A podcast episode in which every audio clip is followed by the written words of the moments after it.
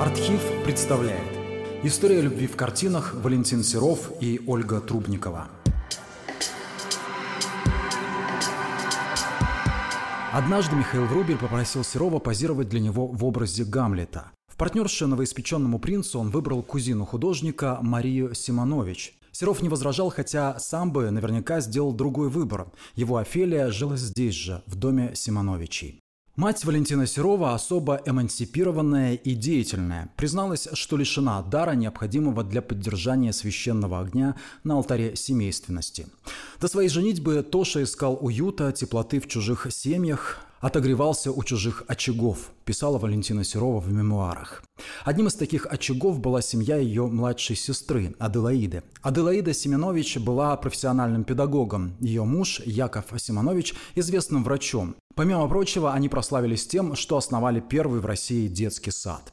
У Симоновичей было семеро детей, кроме того, они воспитывали приемную дочь, Ольгу Трубникову. Дочь некогда зажиточных тамбовских помещиков, она рано осиротела. Симонович, не сумевшая спасти мать Ольги от туберкулеза, пыталась выхлопотать ей место в приюте, взяв ее на время в свой дом. А когда место нашлось, Симоновичи не захотели расставаться с девочкой. Детей в этом доме любили. И Валентина Серова здесь приняли как родного.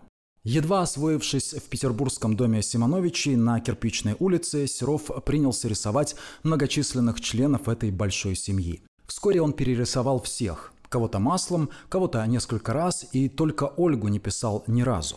Едва ли он тогда понимал, почему. Повзрослев, Валентин Серов, уже вольнослушатель Императорской академии художеств, часто бывал в гостеприимном доме Симоновича с друзьями. Когда Врубель обмолвился, что не может найти подходящую натурщицу для Офелии, миловидную и с душой, Владимир Дервис заверил, что у Симоновичей как раз есть такие. Серов отнесся к этой затее без энтузиазма. Он боялся, что эрудированный, красноречивый, традиционно блистательный Врубель очарует Ольгу. Должно быть, решив, что в любви и в войне все средства хороши, Валентин Александрович пустился во все тяжкие. Обычно сдержанный и серьезный, он пошел на крайние меры. По его просьбе кузины сшили ему из простыней клоунский костюм. По свидетельствам очевидцев, он набелил лицо, натянул на ноги турецкие туфли с загнутыми носками и развлекал общество пантомимой, изображая Пьеро. Все обошлось, если Ольга и была напугана, то виду не подала. Во время представления она громко, хотя и несколько нервно, смеялась.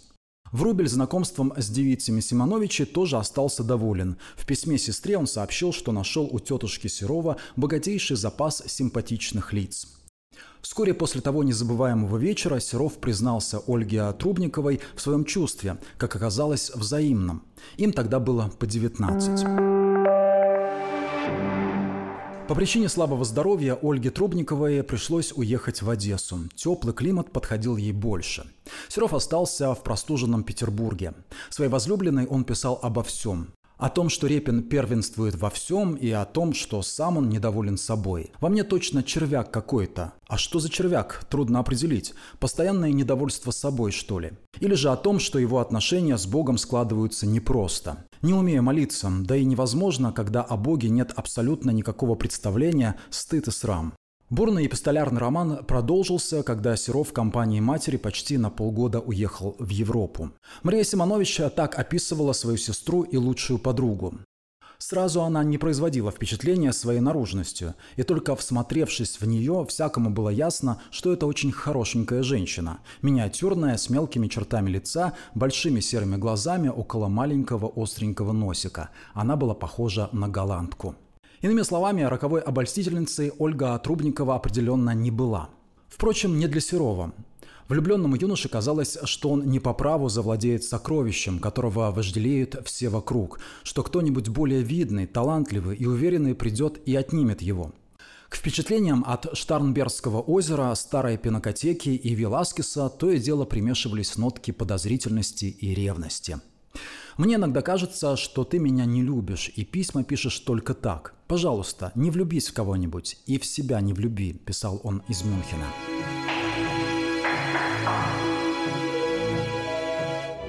Выдержав испытание разлукой, влюбленные наконец воссоединились в Одессе. Серов приехал к Ольге, наплевал на занятия в академии. Впрочем, ненадолго.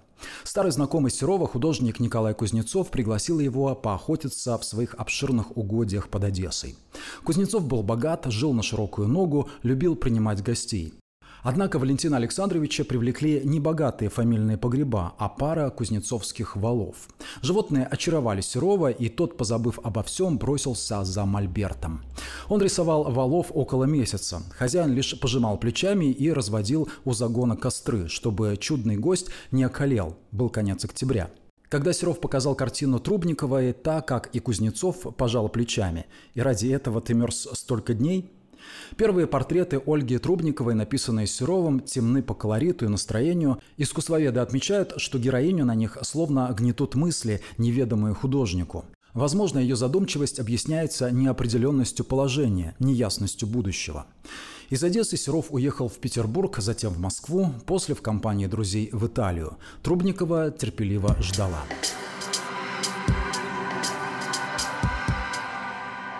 Я вообще во всем сильно колеблющийся, но теперь крепну помаленьку и думаю, что понемногу и наши отношения установятся, писал Валентин Александрович в очередном письме. В январе 1889-го Серов решился. Свадьба была скромная. Сын Савы Мамонтова, Сергей, его художник попросил быть шафером, вспоминал ее так – Приезжаю, думаю, что действительно парадная свадьба, вхожу в собор, никаких приготовлений, ничего. Священник приходит, здесь будут венчаться, спрашиваю. Да, здесь заказана свадьба. Вскоре приезжает невеста, невеста в карете приехала с родными, но жениха нет. Начинают волноваться, где же жених? Помню, стою на паперте, смотрю, нет, нет Серова. Наконец приезжает в пальто, в шапочке, на извозчике один Серов. Заплатил извозчику четвертак, вошел в церковь. Ну что же, давайте венчаться. После мы с Серовым поехали в меблированные комнаты, где он жил, и там пили чай. Это и был свадебный пир. Так сказать, образ жизни моей женитьбой мало изменился. Пишу портрет. Писал новобрачный своему другу Илье Остроухову через три дня после свадьбы. Молчаливый, скупой на эмоции Серов не был романтиком. Он не терпел эффектных поз, не любил красивых жестов. Его лучший друг Константин Коровин питал большую слабость к разнообразным украшениям. Он сам рисовал эскизы для перстней, камней и прочих побрякушек, и нередко дарил дорогие броши жене друга, раз уж сам Серов такой утюг. Ольга мирилась с постоянными разъездами мужа, с тем, что он всецело поглощен работой, с тем, что он категорически не светский персонаж. Она знала, за кого выходила замуж, и была воплощенным идеалом жены художника. Друзья, родные и поклонники Серова были в восторге от Ольги Трубниковой. Не в последнюю очередь потому, что понимали, она не помешает его работе. Особенно заметно это стало позднее, на фоне второго брака Репина. В письме Елизавете Мамонтовой Илья Остроухов рапортовал. Его жена мне понравилась. Она миленькая, маленькая блондинка с красивыми глазами, простая, очень скромная. Так как она стеснялась много говорить при мне, то мне не удалось выяснить ее духовную физиономию. Но, по-видимому, она еще далеко не определилась, еще очень молода, не сильна и потому влияния на мужа быть не может.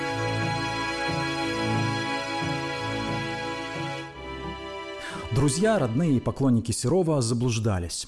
Ольга Федоровна оказывала на мужа огромное влияние. Мягкое, практически невидимое для постороннего глаза, но абсолютное и решающее. Как ни банально звучит, она стала для Серова воплощением дома, в который он неизменно возвращался.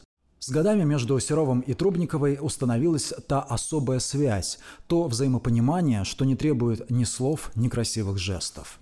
Все вокруг знали, что Серов – великий молчальник. Но только Ольга Федоровна различала оттенки, понимала, что означает то или иное молчание – одобрение, осуждение или, к примеру, отсутствие интереса к предмету дискуссии. Когда Серов делался по-особенному угрюм, она знала, что его срочно нужно везти в Париж или Рим, где он всегда приободрялся, и могла по звуку шагов в прихожей определить, доволен ли муж тем, как прошел его день. В этом браке не было бурных страстей и открыточной романтики, но было другое – любовь, преданность, забота и кажущаяся со стороны скучная, но цементирующая все привычка. Кто бы ни позировал Серову во дворцах и в далеких землях, княгиня, наследница великих империй, голая Ида Рубинштейн, он всегда возвращался домой – Ольге Федоровне приходилось брать на себя многое. Выполнять функции прораба на домашних строительствах, заботиться о детях, их у Серова было шестеро. Впрочем, Серов никогда не относился к браку потребительски. За годы совместной жизни его чувства к жене не потускнели и не растрескались, словно старый красочный слой. В письмах она по-прежнему была девочкой и лилюшкой. И портрет жены, написанный на седьмом году брака, куда светлее по колориту и настроению.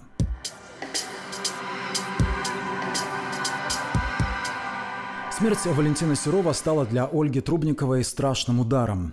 Я до сих пор не могу опомниться, так все это быстро произошло. Такую чувствую пустоту, такое одиночество, несмотря на то, что у меня шесть человек детей. Сейчас мне их жаль, но они не радуют меня. Писала она в письме Марии Цетлиной, героине одного из самых знаменитых портретов Серова. Может быть, со временем войду опять в жизнь, а пока меня решительно ничего не интересует. Надо стараться быть здоровой, продолжать жить. Но вот это надо ужасно. Ольга Трубникова пережила мужа на 16 лет. Замуж она больше не вышла и посвятила себя его наследию – детям, внукам, творчеству. История любви в картинах. Серия публикаций о художниках и музах на сайте Артхива. Автор текста Андрей Зимоглядов.